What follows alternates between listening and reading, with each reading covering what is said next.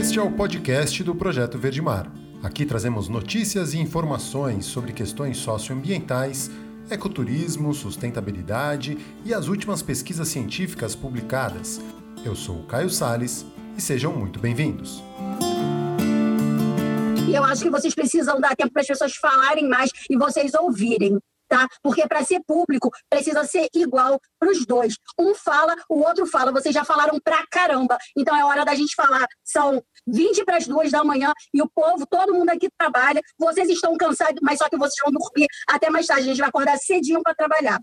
É inadmissível que a gente seja obrigado a ficar até as três e meia, quatro horas da manhã depois de passar cinco horas assistindo videozinho de propaganda ou repetição das mesmas respostas evasivas, para só depois podermos fazer uso da palavra. Estou tentando vencer a população pelo cansaço para legitimar um projeto que é contrário à vontade da população. É engraçado que ninguém é a favor disso, só a mesa, né? Então a coisa é muito estranha. Eu chamaria a mesa da vergonha, porque é uma vergonha seis pessoas comporem uma mesa com uma tamanha falta de conhecimento, falta de sensibilidade e total, assim, eu acho que vocês são lunáticos. Essa audiência é antidemocrática, ela é imoral e ela é ilegal, assim como essa mesa que está aí sentada. Os senhores não se constrangem, o INEA não se constrange de passar, participar de uma coisa dessas. Esse rapaz aí, o Diego, é um biólogo que fez o mesmo juramento que eu fiz e eu conheço esse juramento. Você consegue dormir à noite, você põe a cabeça no travesseiro e você dorme, Diego. Eu estou escandalizado, eu estou chocada com isso. Eu acho que esse biólogo, Diego, hoje teve pela primeira vez algumas aulas de biologia. Ele é uma pessoa totalmente incompetente. Desculpe, Diego, mas muitas afirmações conceituais que você fez em ecologia são erradas ou distorcidas propositalmente. Você tem que rever seu conceito de biogeografia de ilhas,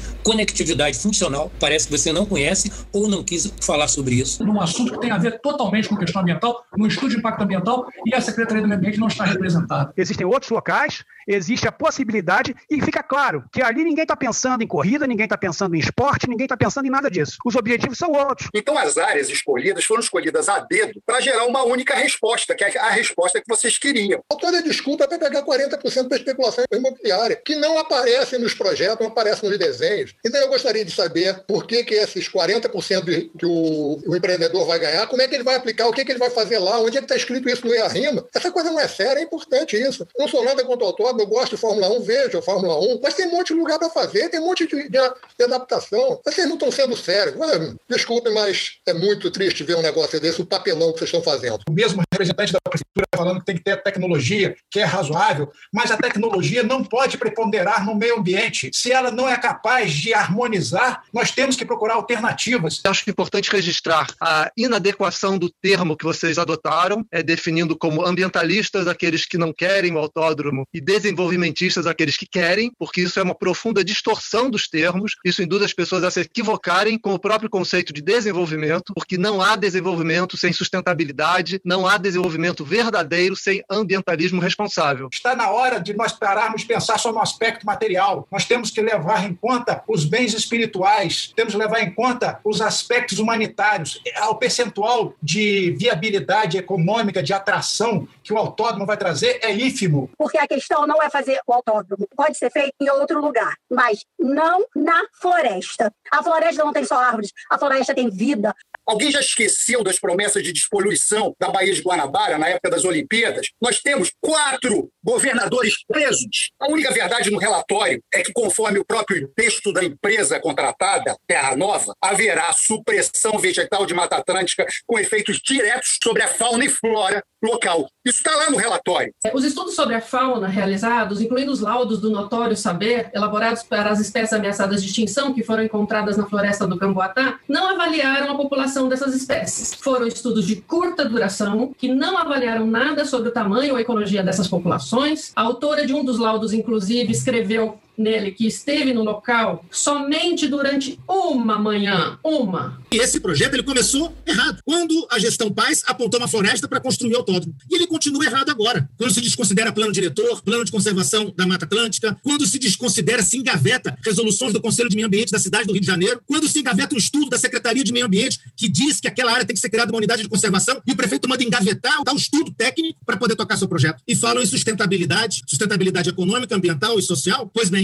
O empreendedor reclamou de mentiras, de fake news. Vocês mentem no econômico quando dizem que não tem dinheiro público. E está cheio de dinheiro público. Aliás, é bom que se diga, aqueles 16 milhões e 200 mil reais por ano estão na receita, não estão na despesa. A menos que o empreendedor não tenha lido o estudo pelo qual ele pagou. Mentem no social quando dizem que são 7 mil empregos e o estudo diz que são apenas 155. 155. O representante da prefeitura vai dizer que são 7 mil. Qual é o estudo comprovando 7 mil? O próprio estudo que vocês contrataram e pagaram diz que são 155 empregos. E mente no ambiental, quando vem dizer que ah, vão ser só duas de cada três, ah, os dois de cada três hectares, como se o autódromo chegasse flutuando e pousasse, aterrissasse em cima da floresta. Tem várias alternativas para o autódromo. A floresta não tem nenhuma alternativa. Bom dia. Hoje Começamos nesta sexta-feira, dia 14 de agosto da pandemia de 2020, dando voz às pessoas que aguentaram firmemente durante a madrugada a audiência pública virtual que, sobre o Autódromo do Rio de Janeiro, que pretende derrubar a floresta do Camboatá para construir este grande equipamento turístico de lazer e tudo mais, que é o que vende a empresa, né, que quer construir o autódromo. Reforço, né, a importância da participação popular nas audiências públicas. Essa foi um caso das mais de 50 manifestações, só duas pessoas se manifestaram favoráveis à construção do autódromo sobre a floresta do Camboatá. Teve a apresentação do estudo de impacto ambiental e do relatório de impacto ambiental feito por uma empresa contratada, né, com uma série de problemas flagrantes, assim, muito claros na apresentação. É até triste de ver, eu assistindo a, a apresentação, eu começava a não acreditar, né, que eu estava ouvindo aquelas coisas, porque é exatamente como a gente viu no vídeo e as manifestações das pessoas foram muito precisas. Foram escolhidas áreas justamente para que fosse eleita, né, a floresta do Camboatá como sendo a área melhor, a que causasse menos impacto, de acordo com os estudos que eles elencaram lá para fazer fazer para se construir o autódromo. E mais uma vez a gente reforça: ninguém está sendo contra o autódromo. A questão aqui não é ser a favor ou contra o autódromo. A questão é ser a favor ou contra a floresta. E a floresta também não pode ficar abandonada e largada lá do jeito que está. Por isso a gente fez o programa na quarta-feira com o Celso Júnior, mostrando que existem propostas para que sejam é, realizadas ali dentro da área do Camboatá. Transformar aquilo numa unidade de conservação, que foi outra discussão que teve ontem na Assembleia Legislativa do Rio de Janeiro, com a, o projeto a, de lei 4438 de 2018, de autoria do Carlos Mink, deputado Carlos Mink, que passou pelas comissões, uma análise das comissões, por muito pouco ele não não foi arquivado. Os, a Comissão de Assuntos Municipais aprovou, né, foi favorável ao projeto, então ele segue tramitando. É, a ideia desse projeto é anexar o, a Floresta do Camboatá ao Parque Estadual do Mendanha, e aí ele passa a ser uma unidade de conservação de proteção integral que estaria protegendo, de certa forma, desse ataque né, pra, do autódromo, não só do autódromo, mas da especulação imobiliária. E a partir disso, se trabalharem projetos de uso público para a área, né, e que envolvam envolva a população, principalmente que envolva a população do entorno, que isso é o mais importante, né? As pessoas precisam se apoderar desses lugares. A gente tentou acompanhar a audiência toda, né? Acabou quase 5 horas da manhã. Depois ontem teve a, a sessão da Alerj e eu quis trazer, começar dando voz às pessoas, porque muitas das pessoas não conseguiram acompanhar durante a madrugada. Então, esse foi um resumo mais ou menos da, da participação, né, de todo mundo, mas tem mais coisa. Antes da gente falar mais sobre a questão do Camboatá, da floresta do Camboatá, dos próximos passos, o que está acontecendo. Vou dar uma geral nas nossas notícias do dia para a gente não, não deixar passar, né? Porque as, a boiada não está só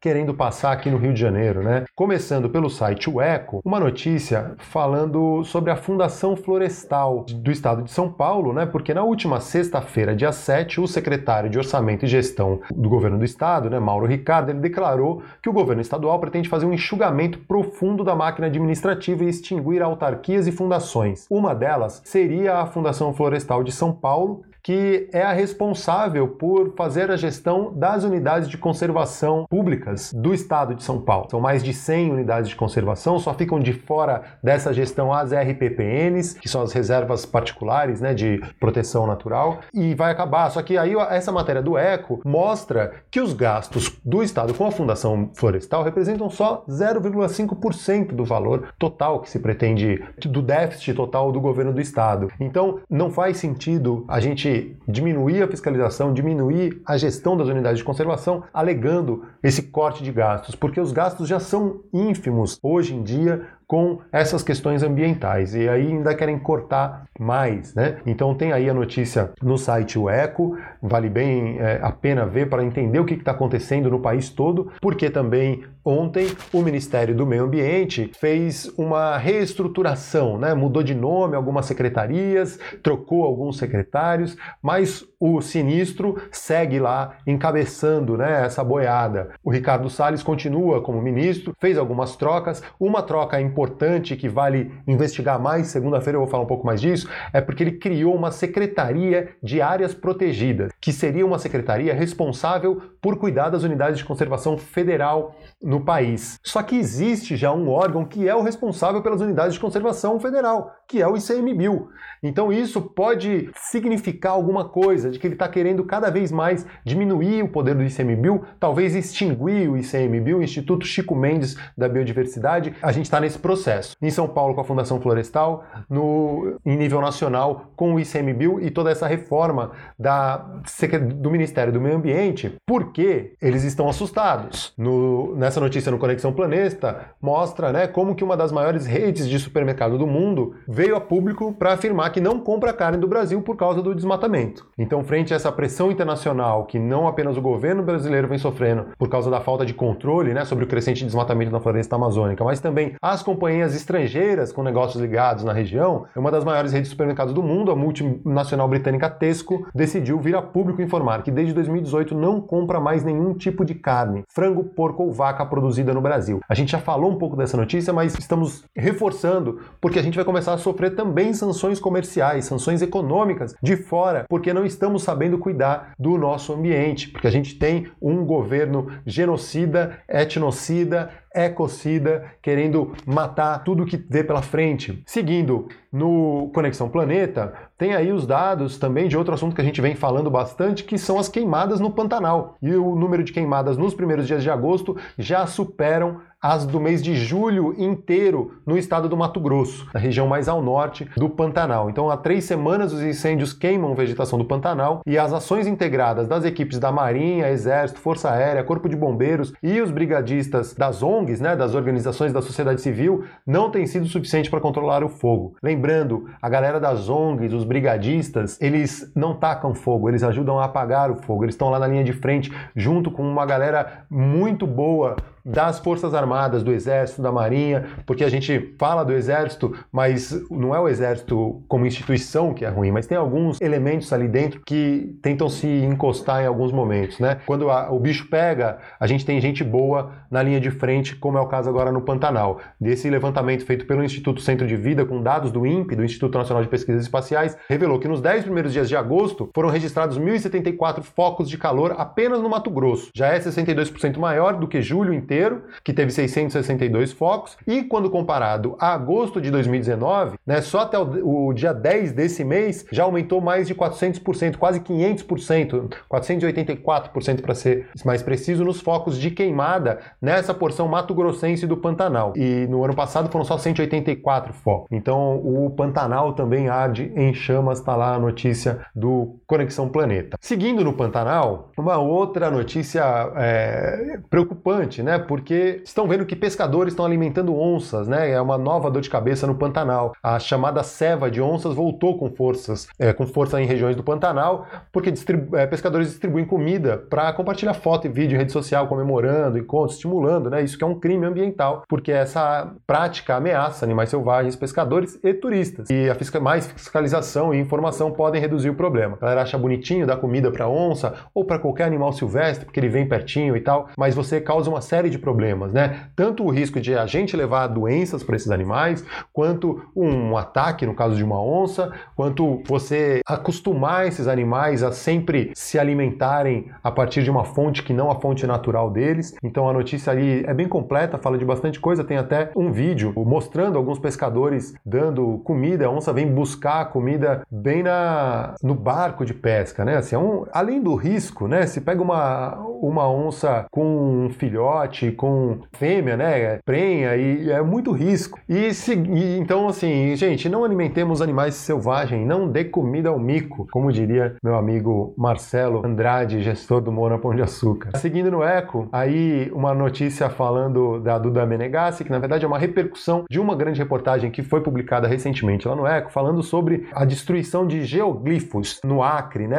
Na última semana ganhou essa repercussão a notícia, a denúncia sobre um sítio arqueológico no Acre que foi destruído para que no local fosse plantado milho. Os geoglifos, como são chamados, são compostos por pequenas valas que formam desenhos geométricos quando vistos de cima, feitos pelos povos pré-colombianos na Amazônia há cerca de dois mil anos. Foram aterrados e devastados pelo homem moderno e seu trator em menos de um dia. Né? E aí, como já havia revelado essa reportagem do Eco, da Duda Menegassi, o dono da propriedade, conhecida como Fazenda Crixá, é Açueiro Doca Veronês, presidente da Federação de Agricultura do Acre, pecuarista e ruralista acriano. E o nome dele acumula multas no Ibama por desmatamentos irregulares na Amazônia e no Cerrado. Esse assunto, aí eu já aproveito para chamar é, quem quiser aproveitar, o podcast Vozes do Planeta, porque a Duda Menegassi participa hoje do Vozes do Planeta com a Paulina Chamorro, numa parceria que começou agora, né? O Vozes do Planeta vai ter o Eco trazendo algumas notícias para discutir e o mesmo a gente quer fazer com a Paulina aqui no Verde Mar. E essa notícia, esse, essa reportagem a Duda comenta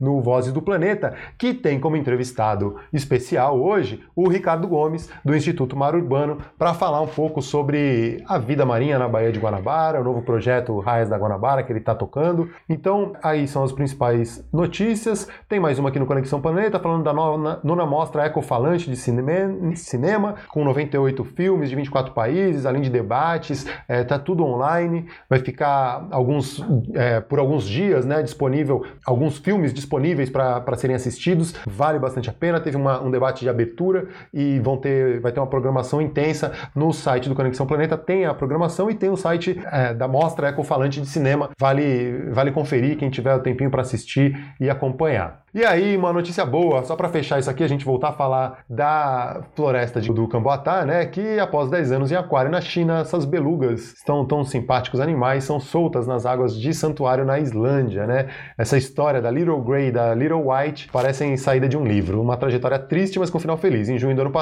a matéria da Suzana Camargo falando que duas fêmeas foram capturadas no mar da Rússia e passaram 10 anos de suas vidas em um aquário de Xangai, na China. Mas aí em 2012, a Shangfeng Ocean World foi comprado pelo grupo de entretenimento britânico Merlin, que opera a rede de aquários Sea Life, administrada também por uma fundação de conservação ambiental. E aí, entre as políticas do Merlin está a proibição em manter em cativeiro golfinhos e baleias. E aí, por essa razão, foi decidido que a Little Grey e a Little White seriam levadas para um santuário de belugas na baía de Klettsvik, em Heimaey, nas ilhas Westman, na Islândia. E aí, a, a soltura desses animais foi feita aí essa semana. Tem essa notícia que é para dar um alento aí, nem tudo está perdido. A gente tem esperança ainda na humanidade, tem esperança de conseguir restaurar um pouco do que a gente está destruindo. Certo, galera? E aí, voltamos a falar da floresta do Camboatá. A gente começou o programa de hoje dando voz às pessoas que ficaram a madrugada toda esperando para poder falar, ouviram lá uma ladainha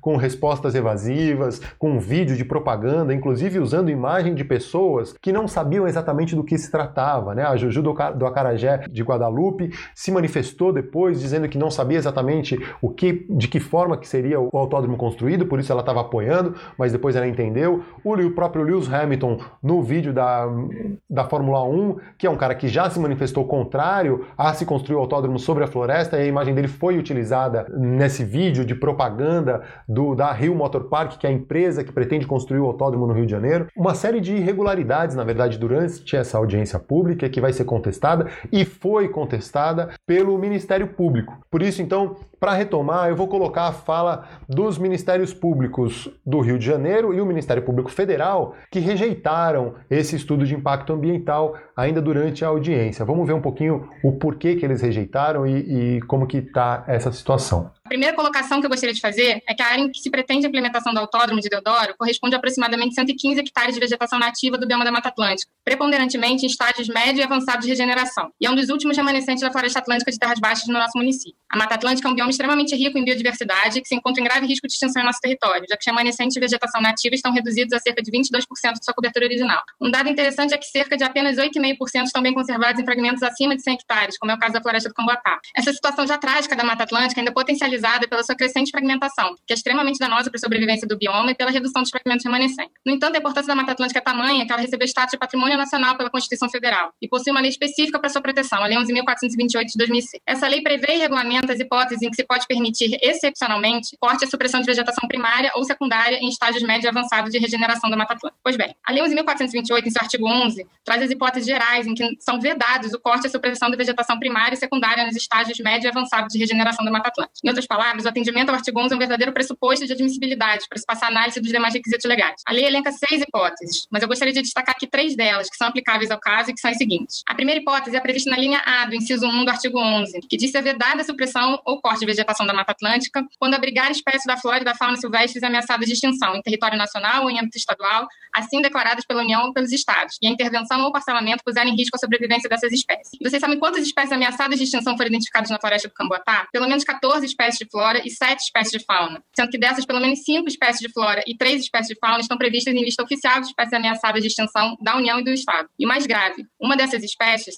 a dos peixes das nuvens, está criticamente ameaçada de extinção, só existindo relatos quanto à sua possível ocorrência em apenas uma outra localidade em Jericinó. E ainda assim, os estudos existentes são insuficientes. Assim, a supressão de vegetação na floresta do Camboatá pode acarretar no total extermínio dessa espécie. De todo modo, é importante ter em mente que estamos tratando de espécies ameaçadas de extinção em um bioma ameaçado de extinção. Então, qualquer supressão de hábitats remanescentes já configura inevitavelmente um incremento ao risco de sobrevivência dessas espécies. Entender de forma diferente afrontaria a Convenção de Diversidade Biológica, da qual o Brasil é signatário, e que foi internalizada no nosso ordenamento jurídico com status de norma supralegal, além de ofender os princípios e objetivos da Lei da Mata Atlântica e da própria Constituição Federal. Além dessa vedação prevista na linha A, nós temos também a vedação prevista na linha C, do inciso 1 do artigo 11 da Lei da Mata Atlântica, quando a vegetação formar corredores entre remanescentes de vegetação primária ou secundária em estágio avançado de regeneração. E no caso, a Floresta do Camboatá exerce essa função de corredor verde, tendo importante papel na manutenção dessa conectividade entre as unidades de conservação do entorno, em especial para a fauna alada, uma vez que é um dos poucos remanescentes com mais de 100 hectares na região. A Floresta do Camboatá, inclusive, foi incluída no corredor maciço do Mendanha maciço da Pedra Branca, no relatório elaborado pelo Grupo de Trabalho Corredores Verdes, criado pelo próprio município do Rio de Janeiro por meio do decreto 34526 de 2011. Temos ainda a vedação prevista na linha E do inciso 1 do artigo 11, quando a vegetação possuir excepcional valor paisagístico reconhecido pelos órgãos do CISNAM. Nesse sentido, vale destacar que a importância ambiental da área foi reconhecida pelo próprio município do Rio de Janeiro, que classificou o Morro da Estação inserido no terreno do empreendimento como sítio de relevante interesse paisagístico e ambiental municipal pelo artigo 117 do Plano Diretor da Cidade. Não bastassem todas essas vedações previstas no artigo 11 da Lei 4.000, é, 11.428, nós temos ainda o artigo 12, que determina que os novos empreendimentos que impliquem no corte ou na supressão de vegetação do bioma da Mata Atlântica deverão ser implantados preferencialmente em áreas já substancialmente alteradas ou degradadas. Ou seja, é ônus do empreendedor e pressuposto para a concessão da licença a comprovação quanto à inexistência de alternativa locacional para a implementação do empreendimento em áreas já substancialmente alteradas ou degradadas. E isso não restou comprovado pelo estudo de alternativas apresentado. Pelo contrário, o estudo apresentado é falho e insuficiente, já que apresenta inconsistências metodológicas na escolha e valoração dos critérios de comparação entre as alternativas. Não vou entrar aqui em detalhes sobre essas inconsistências porque o meu tempo é curto, mas basta citar como exemplo a metodologia para identificação de APPs. Nas outras alternativas, o empreendedor se baseou em imagens aéreas e informações constantes de bancos de dados oficiais para testar a existência de APP de nascentes e curso d'água. E na alternativa escolhida, muito embora as informações dos bancos de dados indiquem a presença de nascentes, estas foram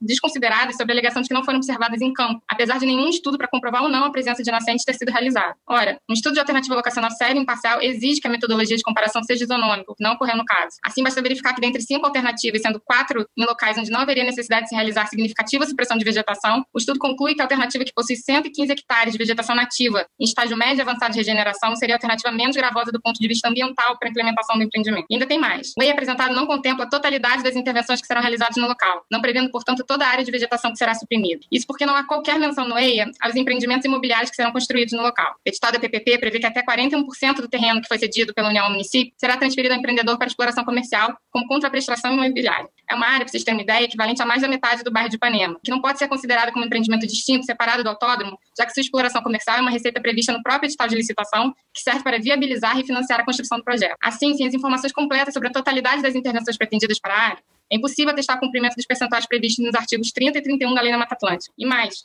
para fins de atendimento a esses percentuais, é importante que fique claro que qualquer fragmento de vegetação remanescente no interior de um circuito de Fórmula 1 não pode ser considerado para fins de preservação da vegetação nativa, já que perderá toda a sua função ecológica. Tem um conceito muito mais paisagístico do que propriamente ambiental. A gente está falando de um autódromo, uma atividade altamente impactante do ponto de vista ambiental, que provavelmente irá afugentar a fauna existente no local com barulho ensurdecedor dos carros. Essa previsão insuficiente do projeto também acaba por subdimensionar todos os impactos negativos do empreendimento, que serão fatalmente muito superiores aos previstos. O EIA também é omisso da identificação de APPs no local, como, por exemplo, a prevista no artigo 268 da Constituição do Estado, que determina se áreas de preservação permanente de locais que abriguem espécies ameaçadas de extinção. O EIA tampouco avaliou os serviços ambientais que a floresta desempenha à sociedade e os custos socioambientais de sua supressão, omitindo, entre os impactos ambientais negativos do empreendimento, por exemplo, o aumento do microclima local, já que a floresta atua como uma ilha de frescor, e o aumento da incidência de enchentes nas comunidades do entorno. Nesse ponto, é importante ressaltar que o EIA fala que a floresta absorve cerca de um milhão de metros cúbicos de água pluviais e que a supressão dessa vegetação e impermeabilização da área resultarão em um impacto altamente relevante no escoamento superficial dessas águas, aumentando o risco de enchentes na região. Assim, que se percebe, portanto, é que a implementação do autódromo no local não é viável, não atende aos requisitos, aos requisitos previstos na legislação ambiental, em especial na Lei da Mata Atlântica. O último MPF deseja deixar considerado, nessa audiência pública, que não se quedará inerte no caso de expedição de licença prévia pela INEA, diante das inúmeras inconsistências do EI apresentado. Os setores periciais do MPF e do MTRJ emitiram diversos laudos apontando essas inconsistências e concluindo de forma inequívoca de que a floresta do Camboatá possui todas as características de área de preservação permanente,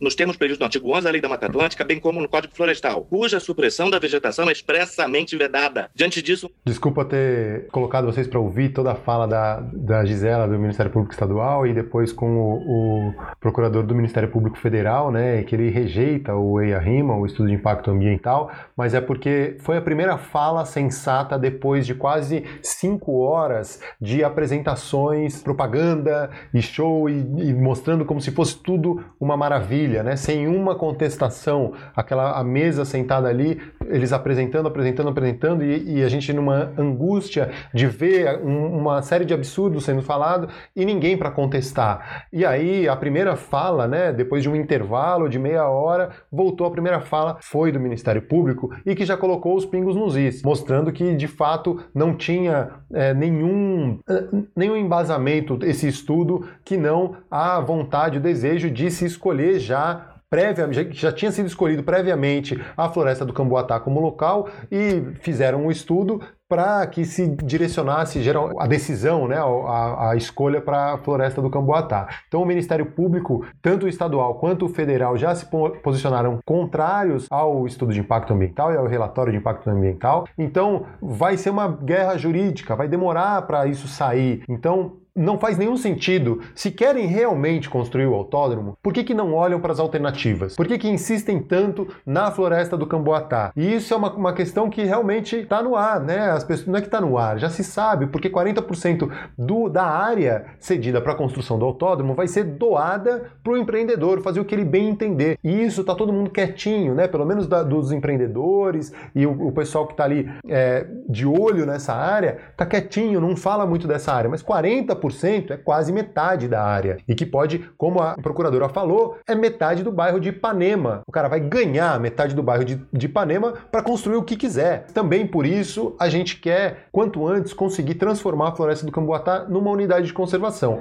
E é aí que entra a Assembleia Legislativa, o projeto do deputado Carlos Mink, que quer anexar a Floresta do Camboatá ao Parque do Mendanha. Ou criar uma nova unidade de conservação, o Parque do Camboatá, ou algum nome nesse sentido, né? ou uma reserva biológica, ou o Parque do Camboatá, ou mesmo uma APA, uma área de preservação ambiental, mas que tenha restrições para esse tipo de obra, para esse tipo de intervenção e, mais importante, que tenha um plano de uso público que envolva a população local, que envolva a população do entorno, que seja de fato útil para a população do entorno. E aí, teve essa sessão, na... esse projeto voltou à pauta na Alerj ontem, quinta-feira, dia 13 de agosto, passou um perrenguezinho ali, mas segue tramitando. Eu selecionei também algumas falas de alguns dos deputados que se manifestaram ao longo da sessão para explicar o porquê a disputa que está em jogo, na verdade, não é contra ou a favor do autódromo, contra ou a favor do desenvolvimento econômico, mas sim a disputa pela floresta,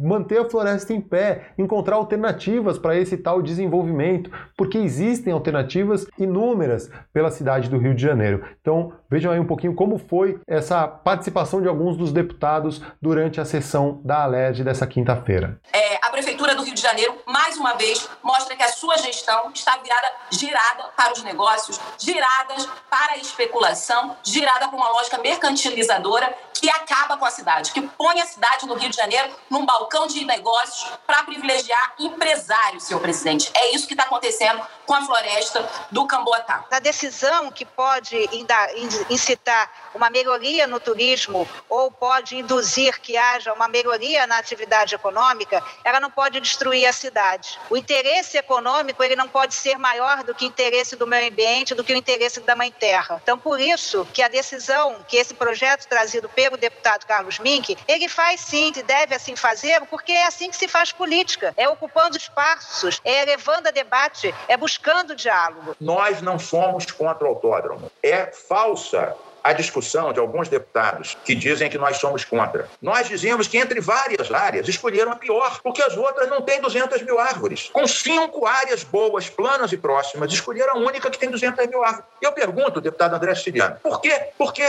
Essa área precisa de investimentos, mas tem é, como, como, como contrapartida negativa esse, esse, esse, essa agressão ambiental que será necessária para construir ali o autódromo. As outras áreas não. Também precisam de financiamento, também precisam de investimentos, mas não tem esse, esse passivo ambiental que a construção do autódromo deixaria. Portanto, eu quero aqui fazer uma ponderação. Esse é um projeto importante. Merece, merecemos examinar todas as posições aqui, mas não é uma pauta de direita e esquerda. É uma pauta para a gente defender o princípio da sustentabilidade como eixo fundamental, entre outros, não é o único, mas um eixo fundamental para que a cidade do Rio de Janeiro desenvolva um projeto estratégico de desenvolvimento econômico, social, sustentável. O bioma da Mata Atlântica é um dos biomas mais ameaçados no Brasil e onde se deve mover mais esforços para recuperá-lo. A gente sabe que hoje no Brasil temos algumas correntes obscurantistas que têm defendido, em nome de um suposto de desenvolvimento, que se derrube a Amazônia, que se queime o Pantanal, que a questão ambiental é só parte de uma grande conspiração internacional para segurar o desenvolvimento do Brasil. É, mas a gente sabe que, com bom senso, mínimo de bom senso, a questão ambiental não é uma questão de conspiração internacional, é uma questão de sobrevivência da humanidade e do planeta como um todo. Então, é, senhor presidente, que bom que a Comissão de Assuntos Municipais deu parecer favorável para permitir que esse projeto continue tramitando. Nós estamos estamos falando aqui da Mata Atlântica, nós estamos falando aqui de 20 espécies de animais que serão ameaçadas, nós estamos falando aqui de um edital de licitação, isso tem que ser dito, porque o edital de licitação, ele não trata apenas da questão do autódromo. O edital de licitação, ele demonstra, quem diz isso é o Ministério Público, que 40% da área prevista no edital de licitação quer ser disponível para o mercado imobiliário. Então, nós teremos aí um grande conglomerado imobiliário que vai corresponder a 48 campos de futebol. Então não estamos falando aqui de trazer o turismo de volta. Isso é a primeira fase desse projeto, que o projeto em si ele quer trazer sim uma, um investimento imobiliário e pouco importa o que vai acontecer com o meio ambiente ou o que vai acontecer com a floresta. E é preciso que se diga também que o Ministério Público identificou na referida audiência que as questões apresentadas nessa audiência não atenderam nesse edital de licitação corrigindo, não atenderam aos requisitos previstos na lei ambiental. Portanto, estamos trabalhando com uma hipótese de um edital que, por certo, será questionado na justiça e, por certo, será invalidado. Esse projeto vai ter uma guerra judicial que vai demorar anos. O Ministério Público não foi só essa ação sobre a audiência de ontem. Vai ter outra ação sobre a aprovação do IARIMA e outra ação sobre a licença. Vão perguntar à justiça, vários promotores e procuradores estaduais e federais vão perguntar por que, que com cinco áreas escolheram a que destrói 200 mil árvores. Isso vai demorar anos na justiça. Quem tudo quer, tudo perde. Quem gosta do autódromo devia escolher uma área que não fosse ter tanta contestação judicial e com isso, e digo, André Siciliano, volte à vossa calma habitual, ao vosso carinho habitual. Esse sorriso já me contempla. Esse seu sorriso. Obrigado, meu irmão, obrigado. Vamos conversar. É, e aí acabou a sessão, pelo menos num clima mais ameno, porque durante a sessão pareceu que o projeto ia ser arquivado. Então não está arquivado, está tramitando, e aí agora a gente precisa convencer e conversar com os deputados estaduais que ainda estão em dúvida. A gente vê que tem realmente uma ala dentro da LERJ que que é completamente obscurantista, né? Eles vêm soltando um monte de, de fake news assim, sem a menor cara de pau, né? Ou na maior cara de pau, dizendo absurdo, né? Falando que a floresta é só matagal, que vai virar um, uma favela, e, e, que são coisas que podem ser, ah, pode acontecer, mas a gente não pode trabalhar só com essa hipótese, né? Por isso que a gente faz a campanha não só pela não destruição da floresta, mas para a transformação de uma unidade de conservação e num plano de uso público, principalmente. Então, a situação é essa. Semana que vem deve voltar a pauta para mais discussão na Alerj. É legal a gente ficar ligados, tentar procurar os deputados aí